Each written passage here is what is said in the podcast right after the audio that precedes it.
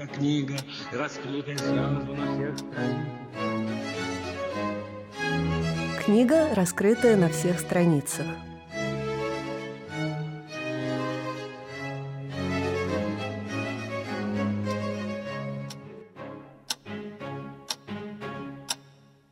Здравствуйте, с вами Наташа Дельгяда, и это программа «Книга, раскрытая на всех страницах». Сегодня у нас в студии доктор исторических наук, профессор, религиовед Сергей Фирсов. Здравствуйте, Сергей Львович. Здравствуйте. И мы говорим о книге «Сталин. Миф и образ». Это вторая часть, можно сказать, дилогии, своеобразной дилогии, которая возникает, поскольку в издательстве Витанова несколько лет назад вышла книга о Ленине и о мифологии вокруг вождя мирового пролетариата. И в 2021 году вышла книга с похожей идеей о Сталине, о том, как формировалась мифология и какую роль в этом играли писатели, какую роль в этом играли политики и какую роль в этом играл сам Сталин. Наверное, совершенно очевидный простой вопрос, почему вы решили написать сейчас о Сталине? Во-первых, э, это было продолжение э, изучения мифов о советских вождях. До этого вышла книжка о Ленине, и, соответственно, напрашивался продолжение, вот я его попытался реализовать в книге «Сталин. Миф и образ». Это не биография,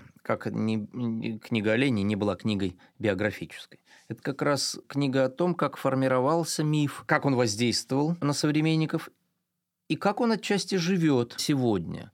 Должен отметить, что Витанова отказалась публиковать двухтомник. И некоторые главы о Сталине предполагавшиеся к печати в этой книге, выпали из нее.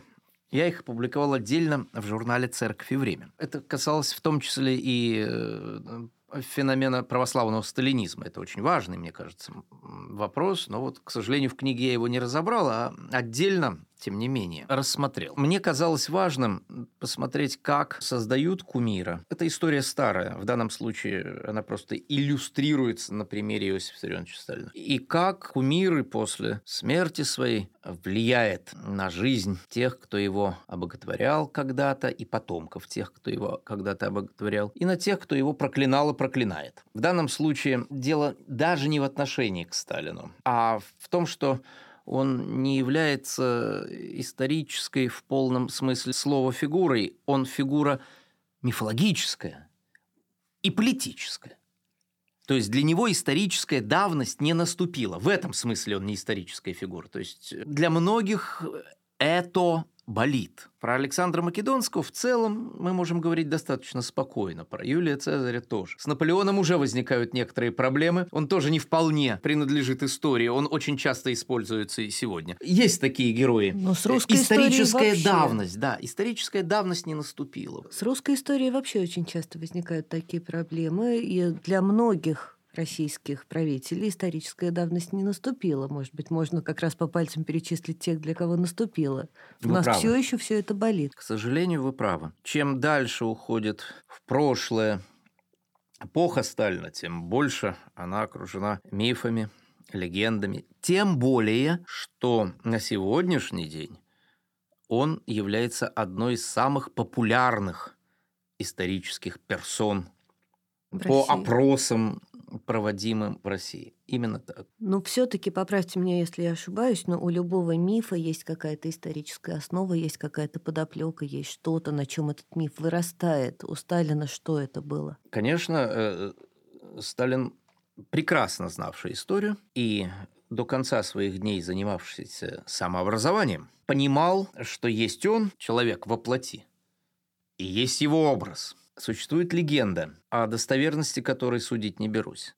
Как-то он ругал своего сына Василия у себя в кабинете с окнами, выходившими на Красную площадь, и сказал, «Ты думаешь, ты Сталин? Нет, ты не Сталин. Ты думаешь, я Сталин? Я тоже не Сталин. И дальше показал на окно, а за окном висел портрет Сталина. Вот он Сталин. Повторяю, даже если это анекдот, но он очень характерен. И родился не случайно. Я повторяю, он понимал, что это нужно или считал, что это нужно для государственной пользы. Как он ее понимал.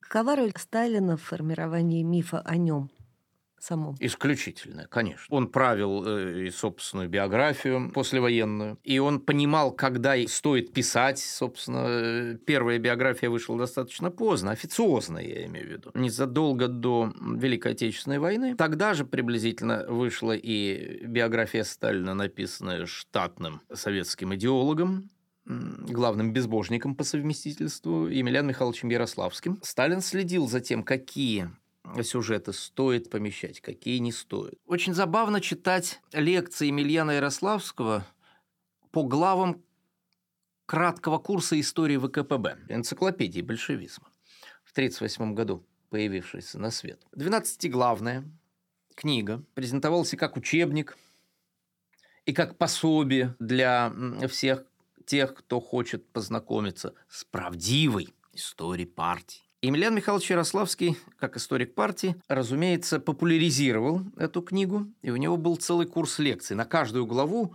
он писал брошюрку, страниц 120-150. На каждую главу отдельно. И в одной из них он писал о кратком курсе истории ВКПБ, о создании этого краткого курса. На одной странице он писал краткий курс истории ВКПБ – созданный при непосредственном участии товарища Сталина и под редакцией товарища Сталина, хотя там была редакция ЦК ВКПБ поставлена, а несколькими строчками ниже, на той же странице, в этой же брошюрке он писал краткий курс истории ВКПБ, написанный товарищем Сталиным. Так, минуточку. Он принимал участие в написании или все-таки он все написал? Это удивительная аберрация интерпретатора. На одной странице противоречащие вещи. Сталин, считается, написал в краткий курс истории ВКПБ четвертую главу об диалектическом и историческом материализме. Но основной текст, разумеется, он правил. И словословие в свой адрес, естественно, не убавлял. Это принципиальный момент. Как создавался культ? Да? Вот в том числе и через э, официоз.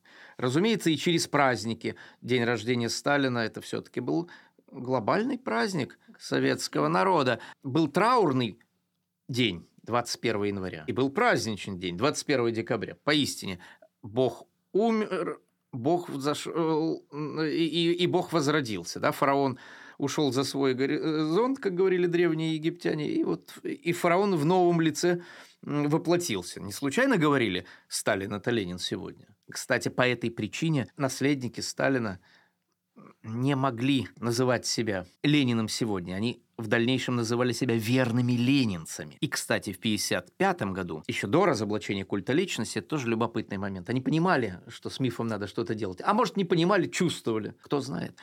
Были отменены вот эти и траурный день 21 января, и высокоторжественный день 21 декабря, день рождения Сталина. И введен был праздник 22 апреля, угу. день рождения Владимира Ленина, который с тех пор с 1955 года вот стал главным коммунистическим э, праздником. Сталин прекрасно понимал, что надо создавать и коммунистические святцы. Он понимал, э, что есть враги, которых надо исключительно демонизировать. Троцкий в этом отношении и не без помощи товарища Сталина стал поистине падшим ангелом революции. Демоном настоящим, который был, конечно, где-то когда-то высоко, но пал и падение его было трагически и печально. Вы знаете, иногда лучше о вот таких вещах, о мифах, говорят поэты, а не историки. Ну, у вас там целая глава посвящена образу Сталина в художественной литературе. Да, да, да. Но я о другом есть... хочу сказать. Это образ, который создавали современные Сталину писатели и поэты советской страны. Угу. А я имел в виду Бориса Слуцкого, который много лет спустя, после смерти Сталина... Все мы ходили под Богом. Да, мы все ходили... Вот, он написал это замечательное стихотворение. Да. Э, суть сталинизма и суть сталинского мифа в этом стихотворении выражено достаточно красиво, ясно и четко. Мы все ходили под Богом. Я могу ошибиться в некоторых словах. Извините меня, боком. у Бога почти что под боком. Он был не в небесной дали. Мы сами его видали. Живого на мавзолее.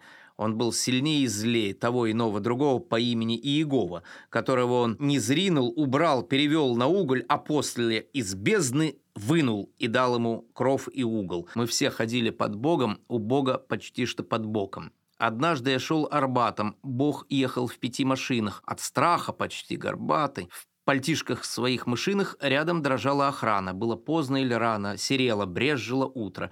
Бог глянул сурово и мудро, своим всепроникающим взором, каким-то взглядом. Да, мы все ходили под Богом, у Бога почти что рядом. Да, мне казалось, он был умнее и злее того иного другого. Да, да, да, я, я, я перепутал, конечно. Но смысл в чем? Бог.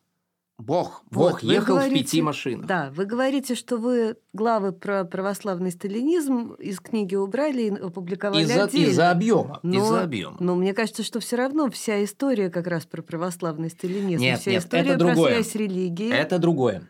и вот Это специальный миф, связанный с э, попыткой представить Сталина неким православным праведником, который разгромил врагов, который должен был как бы принять на себя личину атеиста, а на самом деле он был глубоко и, и тайно верующим. И дальше он возродил церковь, укрепил ее позиции, всячески ей помогал, и в конечном итоге сам скончался. Есть отдельный миф о том, что Сталина убили, и блаженная старица Матрона предсказала это аж в 1943 году. Это отдельная история, связанная со сталинскими, назовем их в кавычках, православными мифами. Такое тоже было.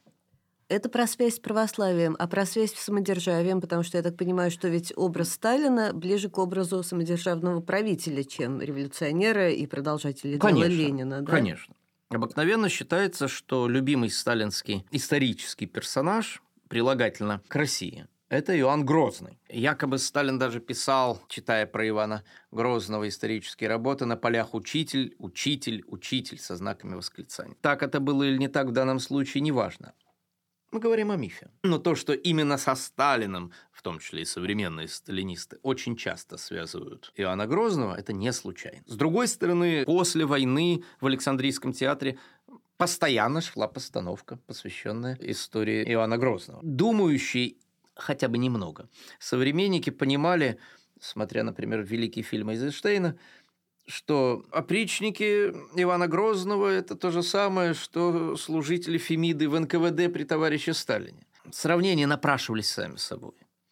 Современники это все прекрасно понимали. Что интересно отметить, в книге я писал э, в том числе и о анекдотах, связанных с вождем мирового пролетариата 2. Вот знаете, про Ленина анекдоты в основном комические, а про Сталина в основном трагические и циничные.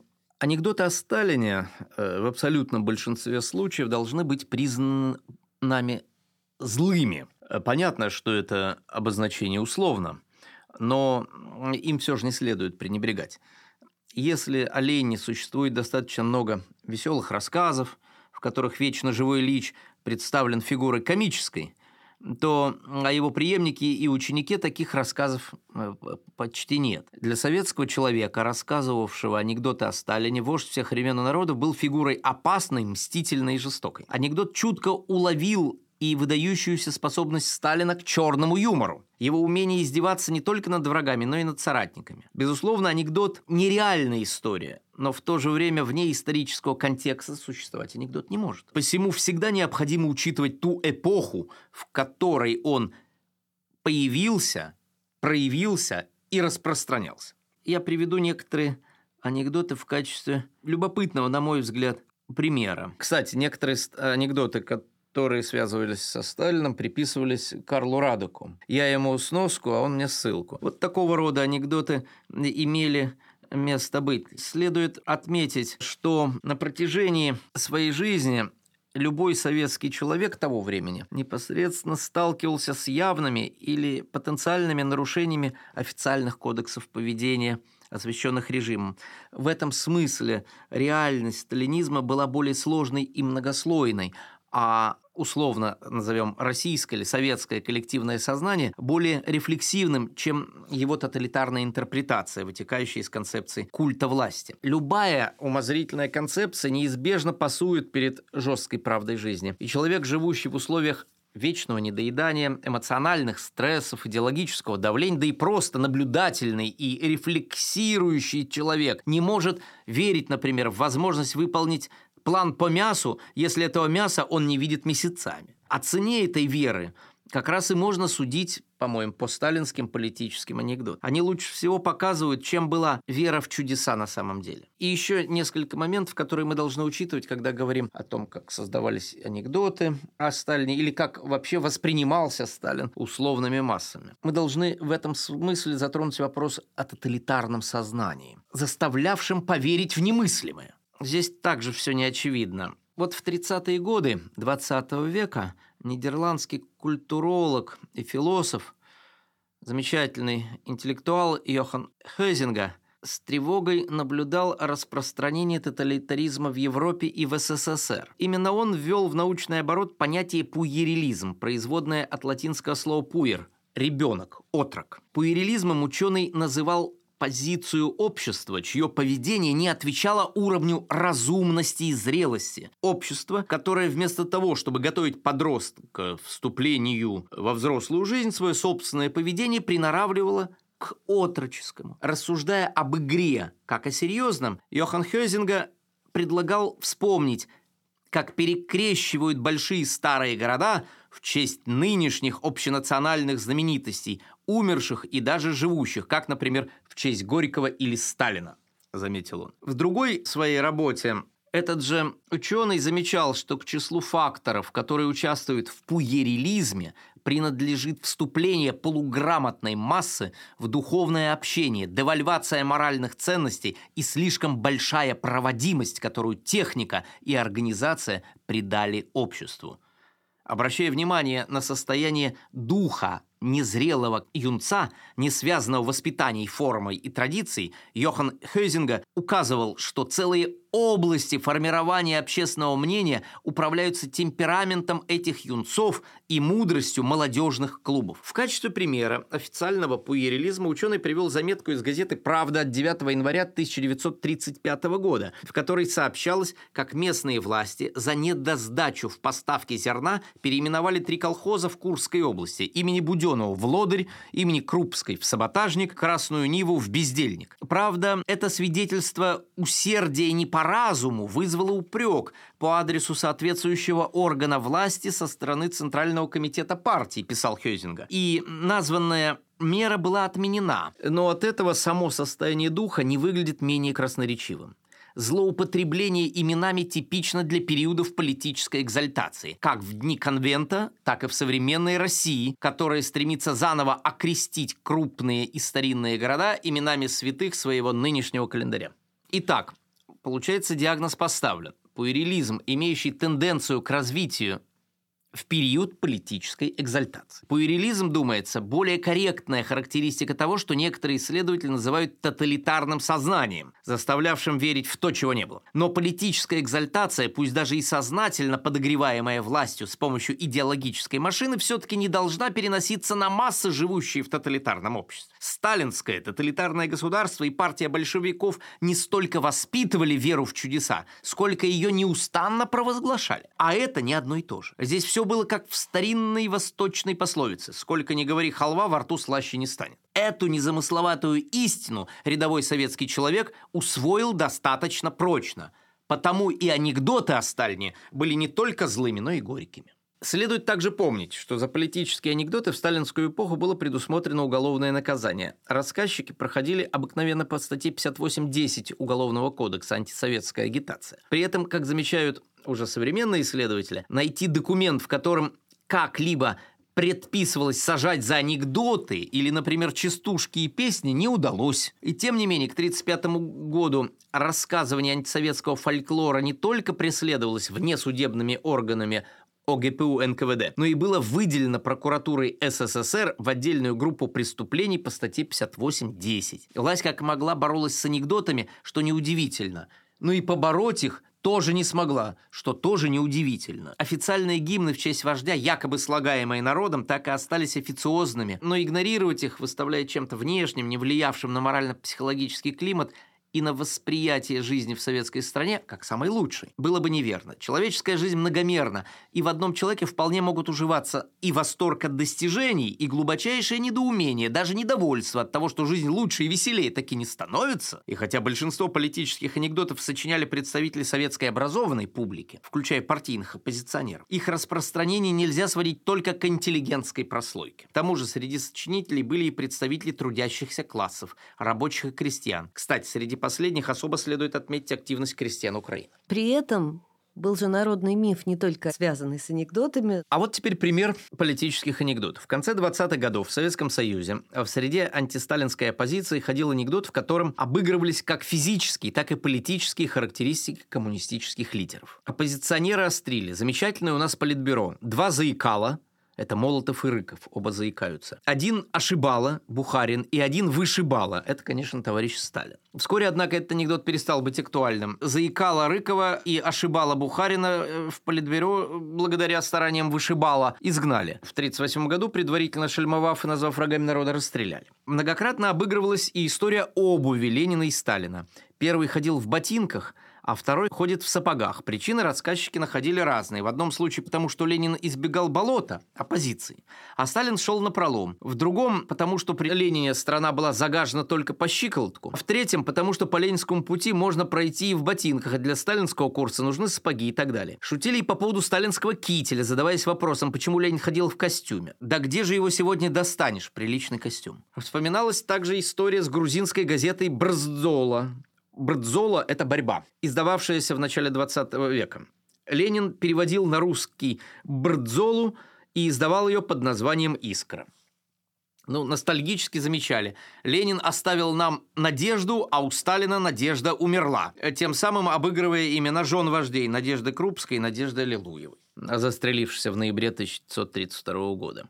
Подобной же тональности выдержан, например, и анекдот, вопрошавший Сталина от имени журналиста. «Пойдут ли за вами советские люди?» Ответ звучал однозначно. «Пойдут. А кто не пойдет за мной, тот пойдет за Лениным». В дальнейшем этот анекдот, появившийся в 1920 годах, неоднократно переделывался. Имена Сталина и Ленина менялись на имена других лидеров, например, Андропова и Брежнева. В 30-е годы из м, частушки вырос анекдот о том, что Сталин накормил людей землей, которую им дал Ленин. Вообще анекдотов, в которых справедливый Ленин противопоставлялся злому Сталину, было достаточно много. Суть этих анекдотов выражалась одной фразой. Ленин в сердце у народа, Сталин у него в печенках. После разоблачения, это тоже любопытно, культа личности, стали появляться анекдоты, в которых вечно живой Ильич, рассуждая о теле Сталина, помещенном в марте 1653 года в Мавзолей, восклицал «Не ожидал я, что вы подложите мне такую свинью». Правда, на этот счет были и более веселые рассказы, один из которых приписывается небезызвестному армянскому радио.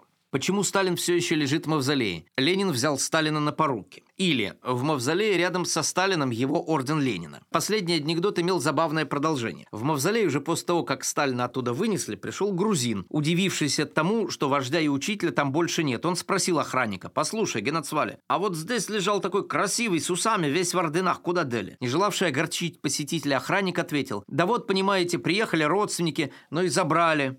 Грузин возмутился. «Послушай, что говоришь? А этот что, сирота, да?» Ну вот в таком вот приблизительно духе публика шутила. Был анекдот «Вопрошание», суть которого сводилась к тому, что Сталин спрашивал у портрета Ленина «Ильич, Ильич, что будет с нами?» И получал ответ «Меня снимут, и тебя повесят». Впрочем, Ой, ну это, ну, это старый анекдот, и его переделывали Да-да-да. еще со времен э, Троцкого. Впрочем, следует сказать вот как раз, что последний из приведенных анекдотов является лишь перелицованным рассказом о цирковых клоунах, выходивших на арену с двумя портретами советских вождей и предлагавших одного вождя поставить к стенке, а другого повесить на гвоздь. Показательные анекдоты об отношении Сталина к соратникам. Вот, кстати, в анекдотах мифы-то как раз и всплывают. Уже в конце 20-х годов появился анекдот о поведении Сталина на политбюро. Или я руковожу, вы повинуетесь. Или вы повинуетесь, я руковожу.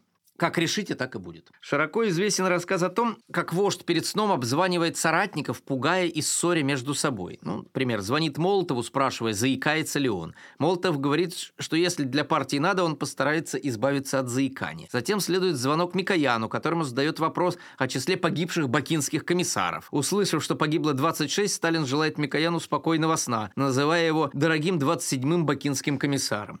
После следует звонок Берии, которого спрашивает, занимается является ли все еще Лаврентий Павлович девочками. Получив ответ «так иногда», вождь ему желает доброй ночи. Сталин кладет трубку и говорит сам себе «ну вот, соратников успокоил, теперь можно и самому уснуть». Приблизительно в таком духе распространялись эти анекдоты. Еще анекдот. Он повествует о том, как вождь говорит Молотову о том, что Каганович называет Молотова заикой, а Кагановичу, что Молотов говорит о нем как о еврее. И тот и другой утверждают, что не скрывают первый заикание, второй своего еврейского происхождения. Затем наступает очередь анекдотического Микояна, которому Сталин сообщает. Молотов и Каганович называют его армянским попом. В ответ соратник парирует. Товарищ Сталин, не верьте ни одному их слову. Когда они встречаются со мною, они называют вас не иначе, как недоучившимся грузинским попом. Вот приблизительно в таком вот э, духе эти самые анекдоты распространяли. Ну, это, наверное, была реакция на официоз. Но ведь мифология народная не ограничивалась анекдотами. Вы рассказывали какие-то удивительные совершенно байки, как раз связанные с самодержавным якобы происхождением Ну, э, Сталина. Я расскажу вначале один анекдот, характеризующий отношение Семена Михайловича к Буденному. Сталин однажды велел подать ему коня. Позвали специалиста по лошадям, Буденова, на что Сталин сказал, я же просил коня, а не осла. Существовал анекдот о том, как незадолго до смерти Сталин хотел уничтожить Берию, постоянно вравшего, обманывавшего и плутовавшего. Испугавшийся Берия стал упрашивать хозяина пощадить его, в конце концов добившись своего. Сталин разрешил сказать ему одну фразу, которая, если будет правдивой, поможет избежать мучительной смерти – сжигания живьем. Тогда Берию просто расстреляют. Хитрый глава чекистов сказал «Сталин меня сожжет живьем».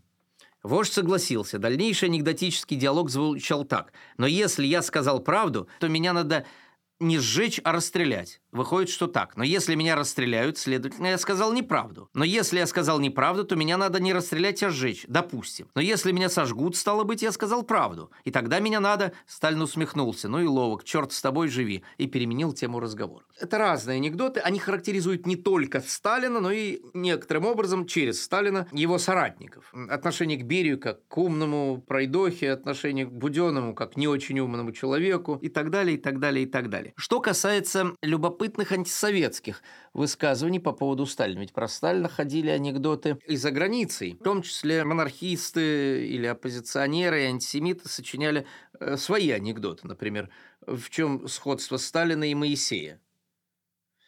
Моисей вывел евреев из Египта, а Сталин из Политбюро.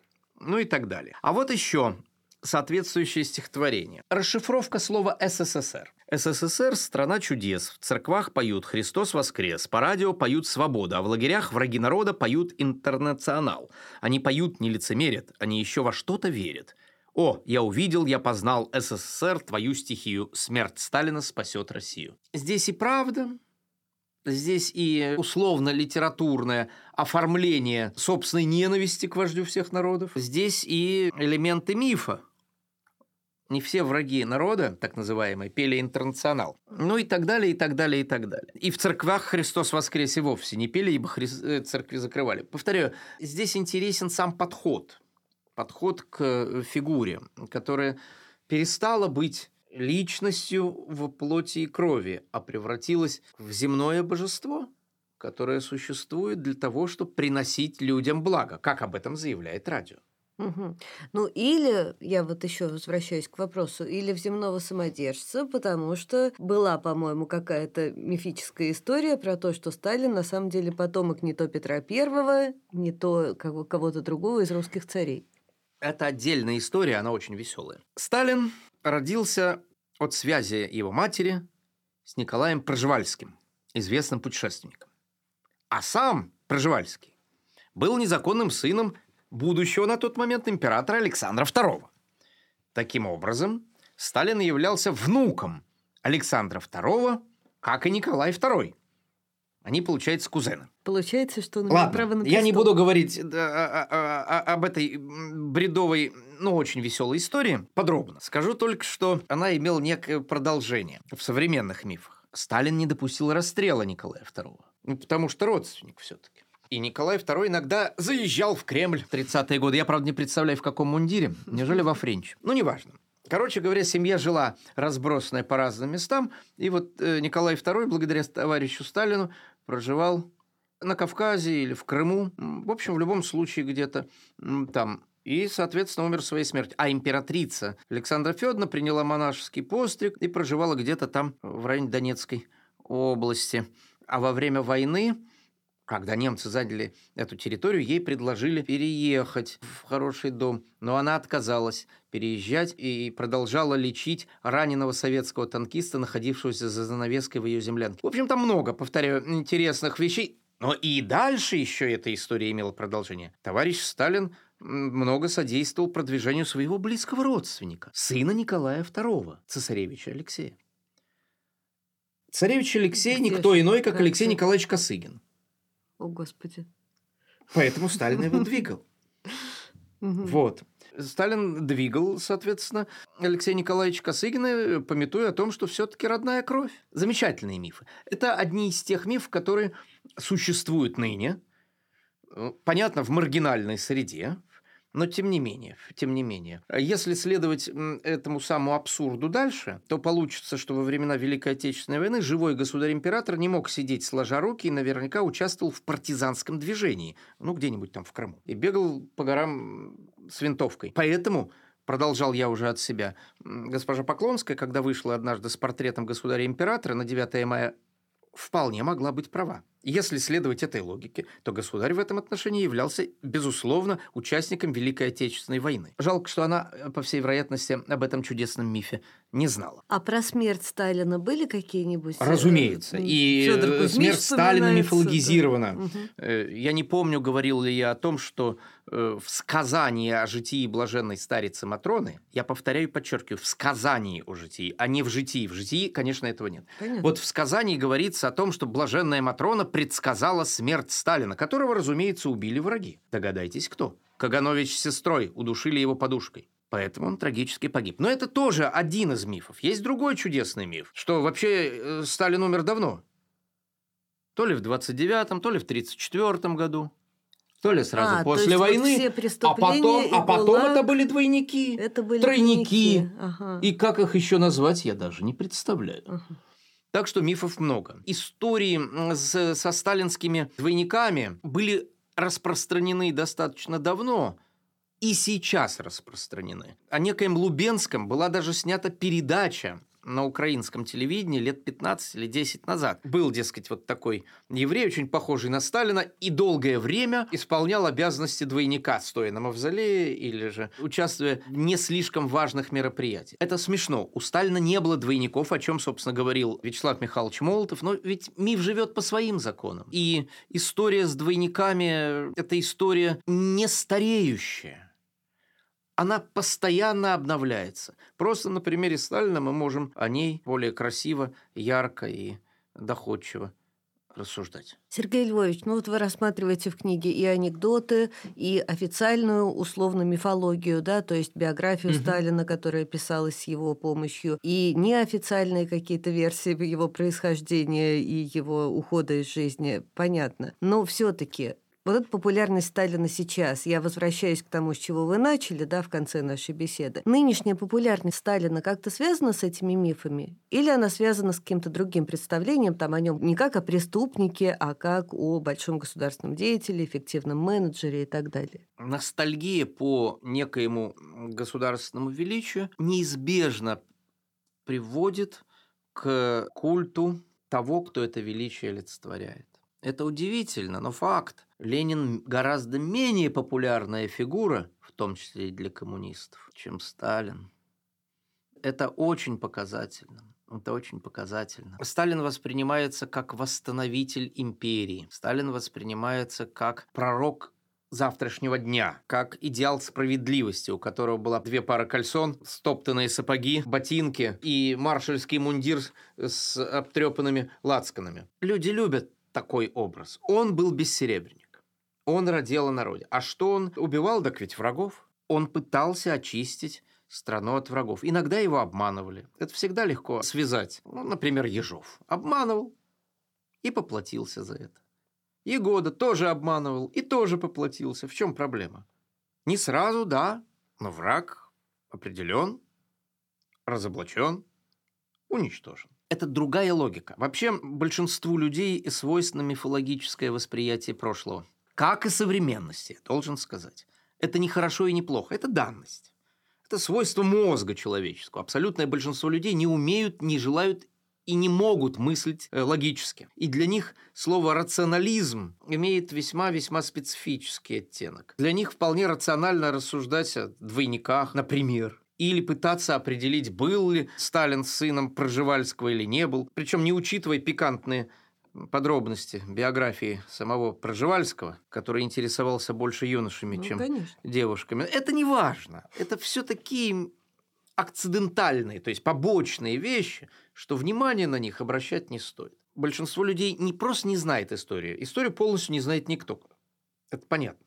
Это слишком сложно. Но люди имеют представление об истории. И, естественно, в этом представлении, в их голове какие-то персонажи занимают правые места, в смысле правы, а какие-то левые места, используя церковное сравнение. Есть мои герои и есть мои враги в прошлом. Это удивительно, но тем не менее это так. Поэтому враги демонизируются, а позитивные герои, наоборот, абсолютизируются. Я могу привести пример из другой, что называется, оперы. Император Николай II. Это тоже мифологизированная персона. Для одних он кровавый, для других просто неудачный царь, неразумный правитель. Для третьих это святой, для четвертых это не просто святой страстотерпец, это святой царь, мученик, христоподражательный подвиг совершивший то есть чуть не равный Христу. То есть даже внутри почитающих царя людей есть свои подгруппы. То же самое можно сказать и про Сталина.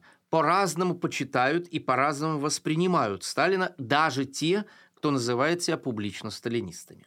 То есть есть разные сталинисты. Есть сталинисты, монархисты, назовем их так, которые пытаются акцентировать внимание на православной стороне, что абсолютно, конечно, не соответствует действительности. А есть просто сталинисты, которые считают, что Сталин был просто выдающийся государственный деятель, и внимание на религиозные э, нюансы не обращают никакого. И наоборот, могут даже быть активными безбожниками и поддерживать ту политику антиклерикальную, которую проводила советская власть. Но все-таки читатели вашей книги это, наверное, в первую очередь люди, которые историю знают, по крайней мере, что м, довольно которые много знают о лю- сталинской Которые историей эпохе. интересуются, я надеюсь. Я сказал, что знать историю невозможно.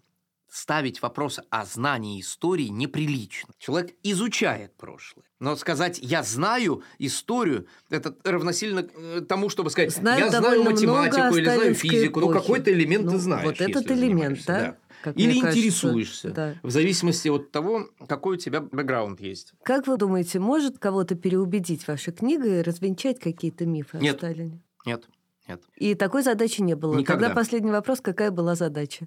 Задача была описать, как складывался, распространялся и развивался миф, связанный с Иосифом Виссарионовичем Сталиным. Я не ставлю задачи переубедить. Это задача пропагандиста и идеолога. Хотя он может нарядиться в тогу историка, это его личное дело. Но исследователь занимается тем, что он пытается сам что-то понять. А вовсе не для того предпринимает свои условно-научные действия, чтобы доказать, что называется, урби-торби, э, с- свою правоту. Кто-то что-то поймет кто-то что-то подскажет самому автору по результатам чтения. Кто-то закроет и скажет, что все это глупость. Нельзя переубедить верующего. Ведь когда мы говорим о мифе, о мифологическом создании, мы говорим о том, что человек верит в... Это уже не логика, это уже не знание. Это предмет веры. Поколебать веру, конечно, можно, и такие случаи есть. Но я повторю, я не занимаюсь этим специально. Вот Союз воинствующих безбожников ставил своей задачей не просто поколебать веру масс в Бога, а истребить ее. Чем это закончилось? Ничем это не закончилось. Так называемой безбожной пятилетки, я говорю так называемой, потому что юридически никакой безбожной пятилетки не было, не удалось добиться полного, тотального или хотя бы исключительно большого уничтожения в головах людей религиозных представлений. Пострелять архиереев, священников, активных мирян можно. Истребить в головах веру невозможно. И это касается в том числе веры в некие социальные фантомы, веры в образ Сталина, который человек создает себе в воображении, иногда начитывая огромную литературу. Мы должны понимать, что люди очень часто читают те или иные исторические книги под определенным углом и видят только то, что хотят видеть. Они как зашоренная лошадь. Они могут читать вполне серьезный научный текст, но они найдут то, что они именно хотят найти. Это уже проблема сознания, это проблема психологии восприятия. Как с этим можно бороться? Я не знаю. С этим нельзя бороться. Это можно, повторю, только там, изучать. Если человек имеет силу перестроить себя, снять шоры и понять, что, может быть, он не вполне понимает до конца то, что считает понятным, тогда это замечательно. Спасибо вам за эту книгу, и тогда всех тех, кому интересно что-то понять, отсылаем к книге «Сталин. Миф и образ», которая в 2021 году вышла в издательстве «Вита Нова». Спасибо, Сергей Львович, ну, за все ваши исследования, и за это в частности. С нами был профессор, доктор исторических наук, религиовед Сергей Фирсов. Мы говорили о книге «Сталин. Миф и образ». Всего доброго, читайте. Спасибо, всего доброго.